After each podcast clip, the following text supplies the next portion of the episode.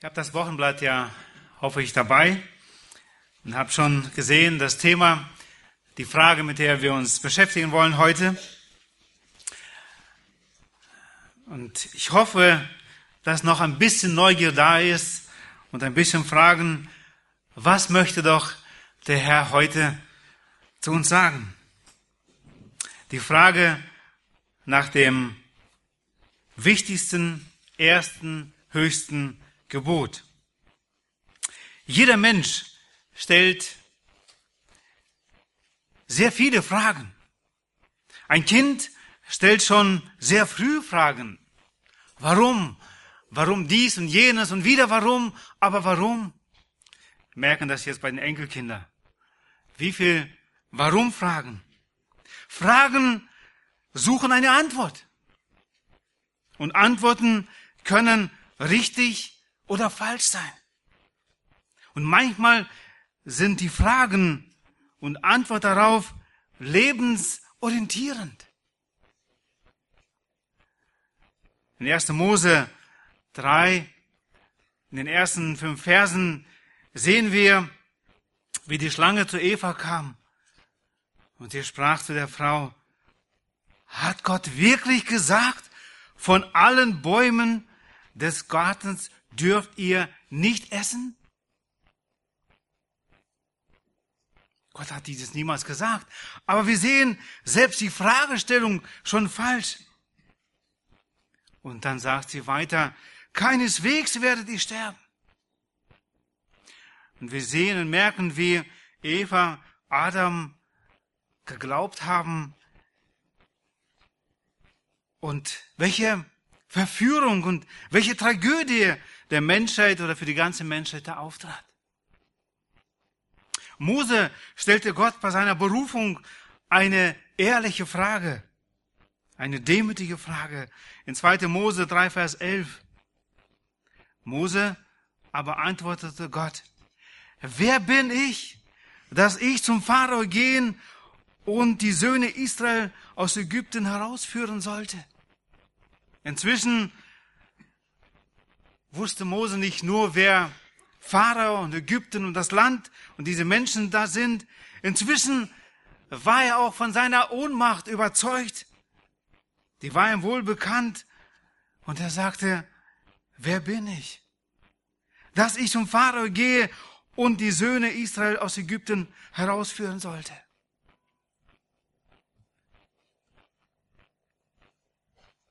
Diese Haltung war wichtig. Und nach 40 Jahren, nach 80 Semester in der Wüste, wusste er Bescheid. Und Gott konnte ihn gebrauchen. Jemand sagte, für große Aufträge sucht Gott kleine, demütige Leute. In der Zeit Jesu auf Erden hatte das Volk und nicht zuletzt die Schriftgelehrten, Obersten, Priester und Ältesten Fragen über Fragen. In Kapitel 11 in Markus, Vers 28 sehen wir, und sie fragen, in welcher Vollmacht tust du dies? Und wer hat dir diese Vollmacht gegeben, dies zu tun? Markus 11, 28. Es interessierte sie und sie waren fragend. In Markus 12, 18 stellen die Sadduzäer eine Frage nach der Verstehung, an die sie nicht glaubten. Sie wollten Jesus nur provozieren und stellten Fragen über Fragen. Und Jesus antwortet ihnen, Vers 24, irrt ihr nicht darum, weil ihr weder die Schriften kennt, noch die Kraft Gottes?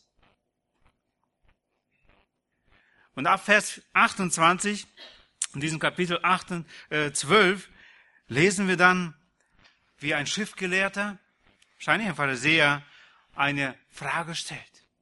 Und mit dieser Frage wollen wir uns heute etwas beschäftigen.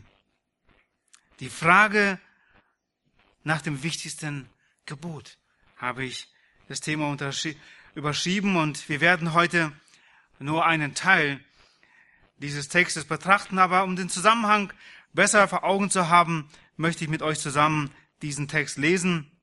Markus 12, ab Vers 28 bis 34.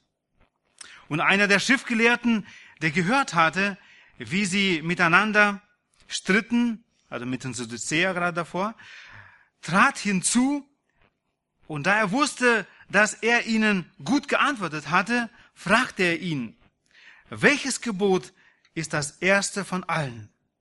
Jesus antwortete ihm, das erste ist, höre Israel, der Herr unser Gott ist ein Herr.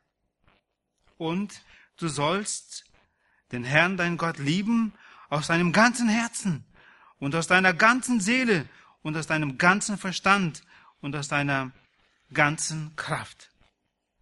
Das zweite ist dies, du sollst deinen Nächsten lieben wie dich selbst. Größer als diese ist kein anderes Gebot. Und der Schriftgelehrte sprach zu ihm, Recht, Lehrer, du hast nach der Wahrheit geredet, denn er ist einer und es ist kein anderer außer ihm. In ihm und ihn zu lieben aus ganzem Herzen und aus ganzem Verständnis und aus ganzer Seele und aus ganzer Kraft und den Nächsten zu lieben wie sich selbst, ist viel mehr als alle Brandopfer und Schlachtopfer. Und als Jesus sah, dass er verständig geantwortet hatte, sprach er zu ihm, du bist nicht fern vom Reich Gottes. Und es wagte niemand mehr, ihn zu befragen. Habe diesen Text aufgeteilt in vier Punkte. Einmal eine ehrliche Frage, zweitens das erste Gebot, drittens das zweite Gebot und die verständliche, die verstandene Antwort. Wir werden uns heute nur mit den ersten beiden Punkten beschäftigen. Die wichtigste Frage. Und ich habe sie genannt, eine ehrliche Frage. Einer der Schriftgelehrten. Das könnte auch einer von uns sein, die wir eigentlich schon viel von Gott wissen und kennen. Hier war es einer der Schriftgelehrten, war beeindruckt, wie Jesus den Sadduzäern geantwortet hatte und stellte eine Frage. Und offensichtlich war es nicht aus Feindseligkeit oder Hintergedanken zu Jesus. Er stellte eine ehrliche Frage. Eine meist diskutierte Frage in den Kreisen der Schiffgelehrten. Ein Kommentar der Bibel schreibt dazu, sie gingen, also die Schriftgelehrten, Pharisäer, sie gingen im Allgemeinen von 613 Einzelvorschriften aus, 365 Verboten und 248 Geboten im mosaischen Gesetz aus. Sie hielten zwar alle für bindend, machen jedoch, machten jedoch Unterschiede in der Gewichtigkeit. Was wer mehr, wer mehr Gewicht hat, welches Gebot. Der einzelnen Vorschriften. Immer wieder versuchten sie auch das ganze Gesetz in einem einzigen Gebot zusammenzufassen. Und angesichts dieser Debatte fragte der Schiffgelehrte nun Jesus, welches ist das höchste oder erste Gebot von allen? Liebe Geschwister und Freunde, ich wünsche mir so sehr, dass wir gute Fragen haben an unseren Herrn, an Gott. Und dass wir Antworten suchen im Wort Gottes. Und ich bin mir sicher, Gott hat auf jede Frage eine Antwort. Es ist wichtig, dass wir über wesentliche Fragen miteinander sprechen, austauschen, die wichtig sind und nicht einfach irgendwas reden. Ich glaube, dass dieser Schriftgelehrte damals die Frage ernst meinte. Und Jesus gibt ihm auch eine ehrliche und klare Antwort. Und mit dieser Antwort, was das dann das erste Gebot sei, wollen wir uns etwas näher beschäftigen. Das erste Gebot. Da sagt Jesus auf diese Frage zu ihm, ich lese nochmal den Text, Jesus antwortete ihm, das erste ist, höre Israel, der Herr unser Gott ist ein Herr. Und du sollst den Herrn, deinen Gott, lieben aus deinem ganzen Herzen und aus deiner ganzen Seele und aus deinem ganzen Verstand und aus deiner ganzen Kraft. Ein bekannter Text und ein Teil davon haben wir gerade schon in der Einleitung von Christian gehört aus dem fünften Buch Mose. Es war auch ein bekannter Text oder bekannte Aussage für die Schriftgelehrten. Höre Israel. Ein Thema, hebräisch. Es ist, das war das Glaubensbekenntnis Israels, das so beginnt. Höre Israel, der Herr unser Gott ist der einzige Gott. Und wir haben es gerade gelesen, es ging weiter, dieses Glaubensbekenntnis. Und die frommen Juden, die haben dieses Glaubensbekenntnis zweimal am Tag, haben sie es gebetet. Morgens und abends. Es war die Grundlage des jüdischen Glaubens. Und sicher auch dieser Schriftgelehrte kannte es sehr wohl. Es gibt nur einen einzigen Gott. Es ist eine klare Absage an alle anderen Mächte, an alles, was unsere Verehrung erhebt. Und du sollst den Herrn, deinen Gott, lieben. Geht das überhaupt? Kann man Liebe, kann man zu Liebe jemand, oder kann man Liebe verordnen? Kann man jemand auf Commander lieben? Verschiedene Sprichwörter sagen uns, dass man nicht auf Befehl jemand lieben kann.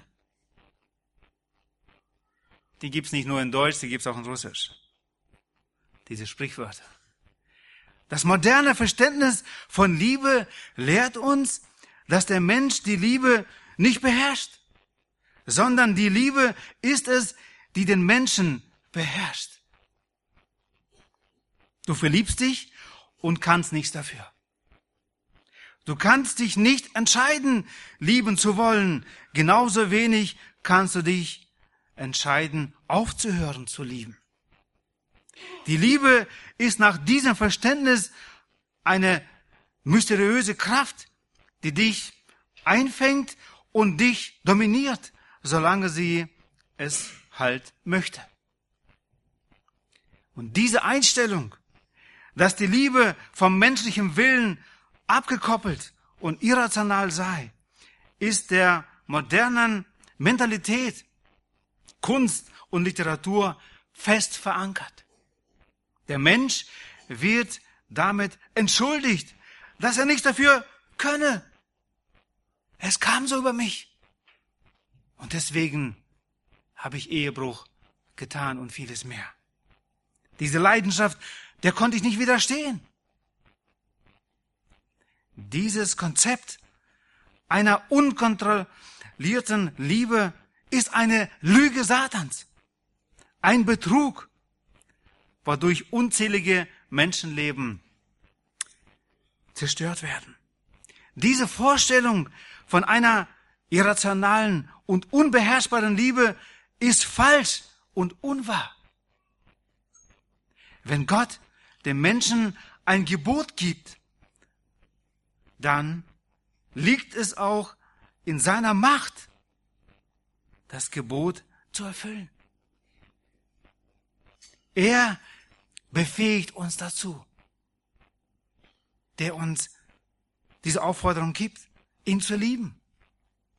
Der Mensch ist für das, was er liebt, verantwortlich. Nochmal, der Mensch ist für das, was er liebt, oder wen er liebt oder was, verantwortlich. Genauso verhält es sich wenn er aufhört zu lieben.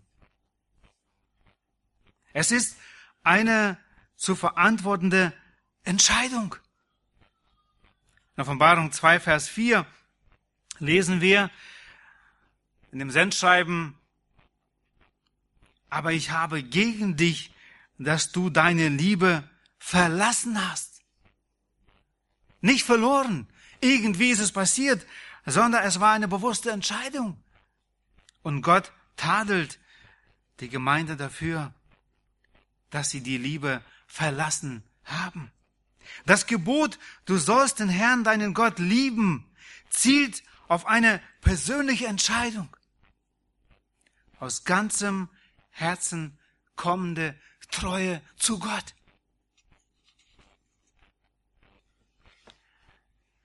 Wie verliebt sich ein Mann in eine Frau? Einige können sich noch gut daran erinnern, die anderen merken es gerade bei ihren Kindern und die anderen sind vielleicht selber gerade verliebt. Wie geschieht das? Oder umgekehrt, wo eine Frau sich in einen Mann verliebt. Selbst wenn das Verlieben ganz plötzlich und auf den ersten Blick stattfindet, kann man dennoch ein paar rationale Argumente für das Verlieben entdecken. Es ist etwas, was dir an der betreffenden Person sofort auffällt und dir gefällt. Etwas in deinem Inneren sagt dir, das ist es. Genau das. Sie ist es. Er ist es, wonach du dich dein Leben lang gesehnt hast.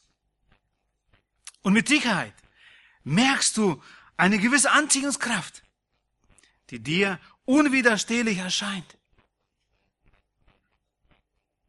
Wohl bemerkt, unwiderstehlich erscheint.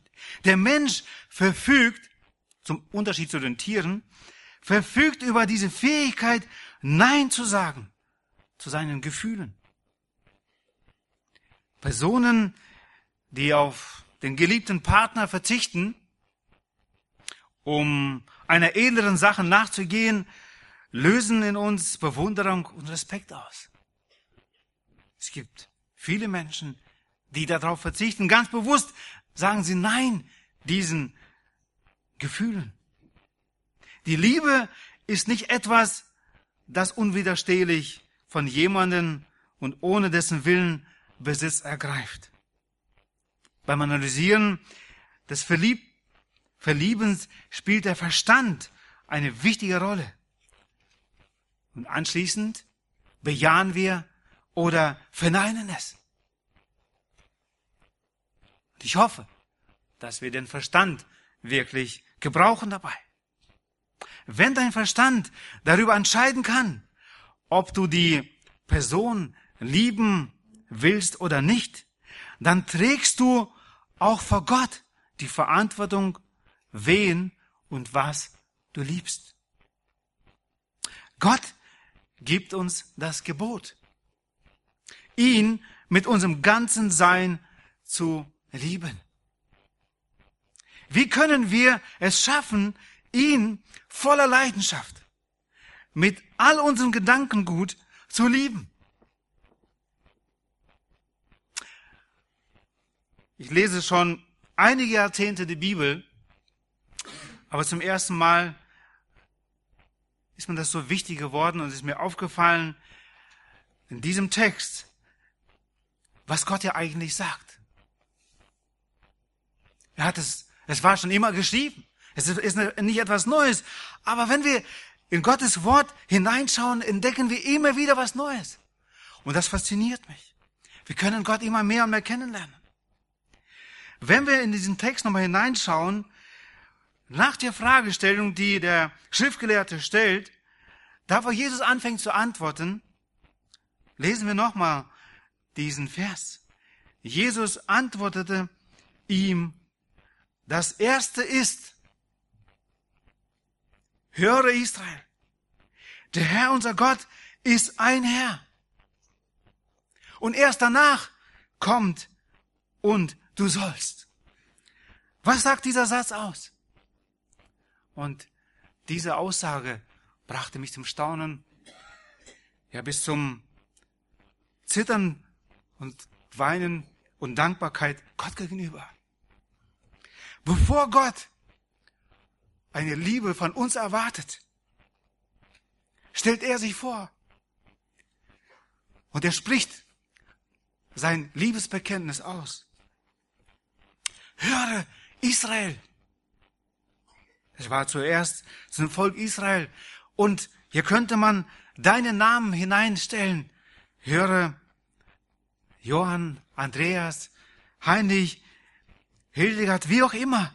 Höre, der Herr, unser Gott, ist ein Herr. Er ist derjenige, der dich mit deinem Namen nennt, weil er dich liebt. Er kennt deinen Namen und er spricht dich mit deinem Namen an. Ich bin der Herr, dein Gott. Er ist der Herr, dem alle Macht gegeben ist, wie im Himmel, so auf Erden. Er stellt sich dir vor. Ein Herr. Seine Treue. Das, was in, man in einer Beziehung wirklich sucht und was sehr viel wert ist. Treue. Und er sagt, ein Herr. Er ist treu, selbst wenn wir untreu werden.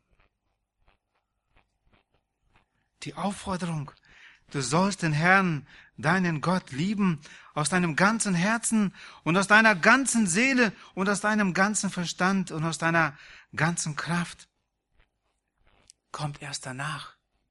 Nachdem Gott seine Liebeserklärung dir gesagt hat und nochmal gesagt hat, wie sehr er dich liebt und was du ihm bedeutest.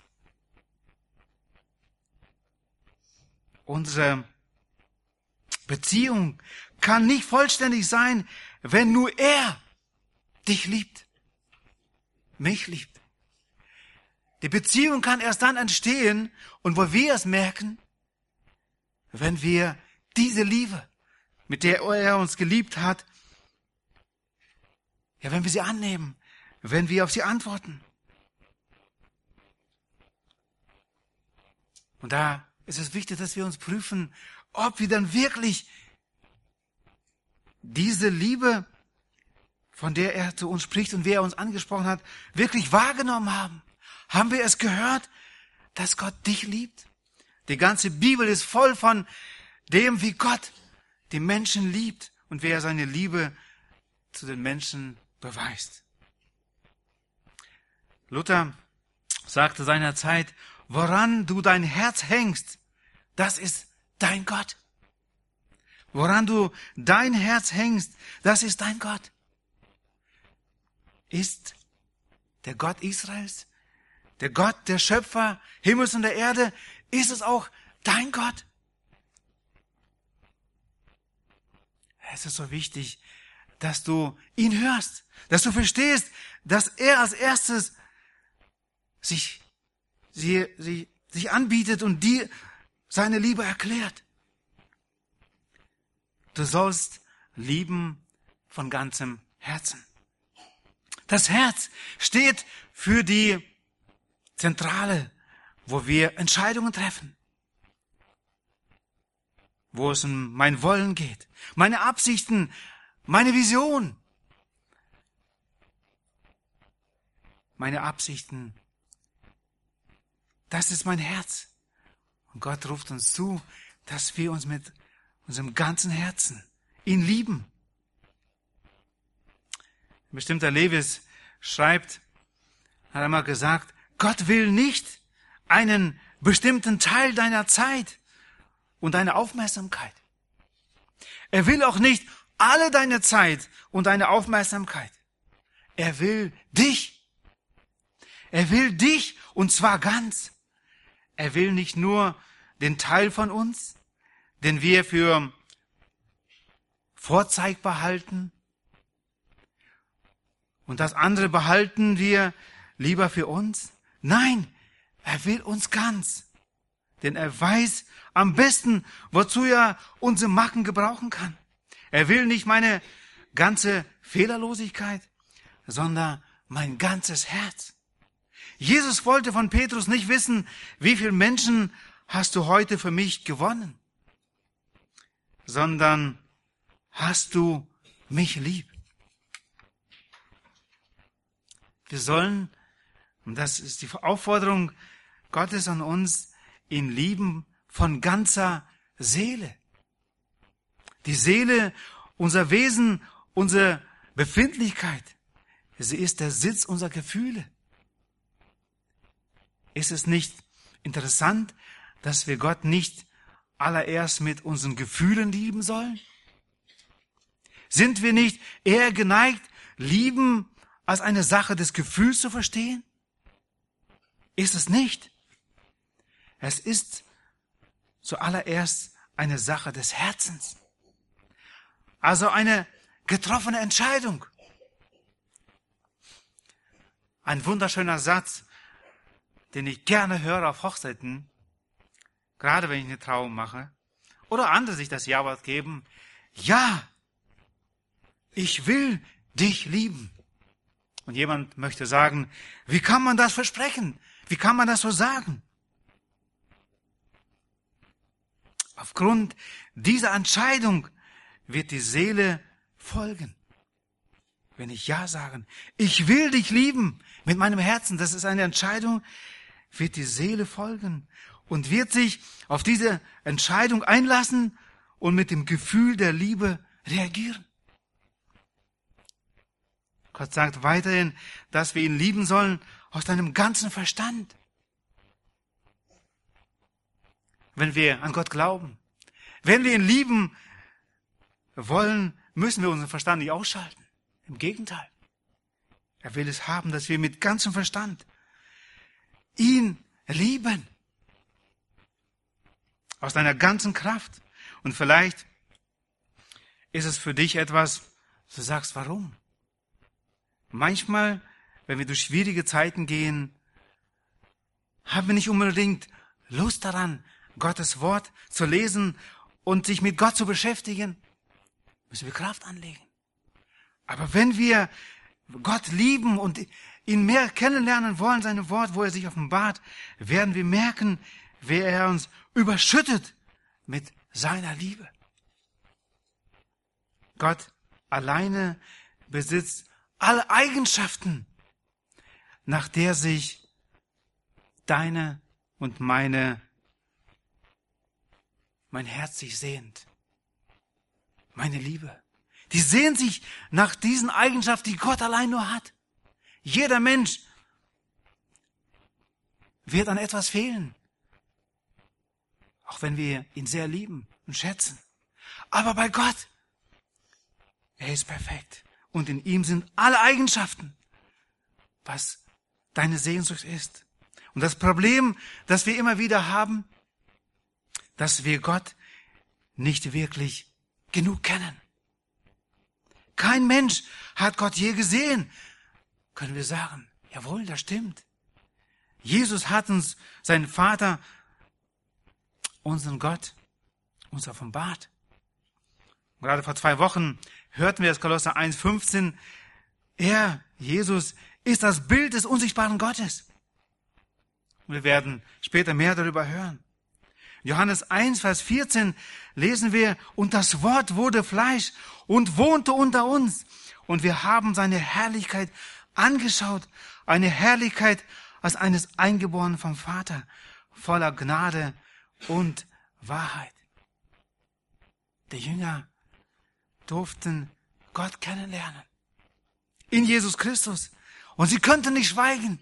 Und sie sagen, wir haben seine Herrlichkeit angeschaut. Eine Herrlichkeit voller Gnade und Wahrheit. Der König David hatte Gott kennengelernt und er liebte Gott. Und er wollte ihn immer mehr kennenlernen und wollte Gemeinschaft mit ihm haben. Damals gab es den Tempel, wo man sich zurückzog und einfach diese Gemeinschaft mit Gott auch da flehte. Und er sagt in dem Psalm, ich glaube 27 war es, eins habe ich vom Herrn erbeten. Danach trachte ich, zu wohnen im Haus des Herrn alle Tage meines Lebens, um anzuschauen die Freundlichkeit des Herrn und nachzudenken in seinem Tempel.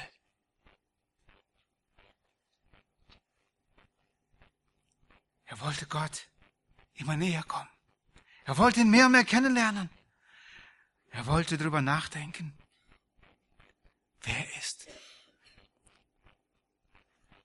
Dieses Haus, in dem wir heute hier sind, ist nicht ein Tempel, wie damals bei David. Und dennoch ist es ein Ort, wo Gottes Wort gepredigt wird, gelehrt wird. Und durch dieses Wort, wenn wir es lesen und hören, werden wir erinnert an die Freundlichkeit Gottes. Und wir können Gott mehr und mehr kennenlernen. Seine Liebe und Treue. Johannes trägt den Namen als Liebesapostel und er hat, wie kein anderer, die Liebe Jesu erfasst und beschrieben. In 1. Johannes 4, Verse 9 bis 10 lese ich, da heißt es, darin ist die Liebe Gottes zu uns geoffenbart worden, dass Gott seinen eingeborenen Sohn in die Welt gesandt hat, damit wir durch ihn lieben sollen. Darin besteht die Liebe nicht, dass wir Gott geliebt haben, sondern dass er uns geliebt hat und seinen Sohn gesandt hat als Sühneopfer für unsere Sünden. Und etwas später in Vers 19 fügt er hinzu, wir lieben ihn, weil er uns zuerst geliebt hat. Es ist so wichtig, liebe Freunde, liebe Geschwister, dass wir Jesus, seine Lieben kennen. Und wir können sie kennenlernen in seinem Wort. Und wenn wir dem glauben, merken wir, wie diese Liebe uns erfüllt und überfüllt und wir können sie nicht fassen. Und da können wir nur staunen über Gott, über seine Liebe. Kommen zur Anwendung. Warum war es Gott so wichtig, dieses Gebot an erster, höchster Stelle zu ernennen? Gott ist Liebe. 1. Johannes 4, Vers 8 lesen wir davon. Die Ebene, wo wir mit Gott Gemeinschaft, Beziehung haben können, ist Liebe. 1. Johannes 4, Vers 7b heißt es, denn die Liebe ist aus Gott. Und jeder, der liebt, ist aus Gott geboren und erkennt Gott. Und in Römer 5, Vers 5 schreibt Paulus, denn die Liebe Gottes ist ausgegossen in unser Herzen durch den Heiligen Geist, der uns gegeben worden ist. Wenn wir uns die von Gott geschaffene Schönheit anschauen. Wenn wir Gott anschauen, denn durch den Heiligen Geist verstehen wir und werden unsere Augen geöffnet für die Schönheit, merken wir, wie wunderbar Gott ist.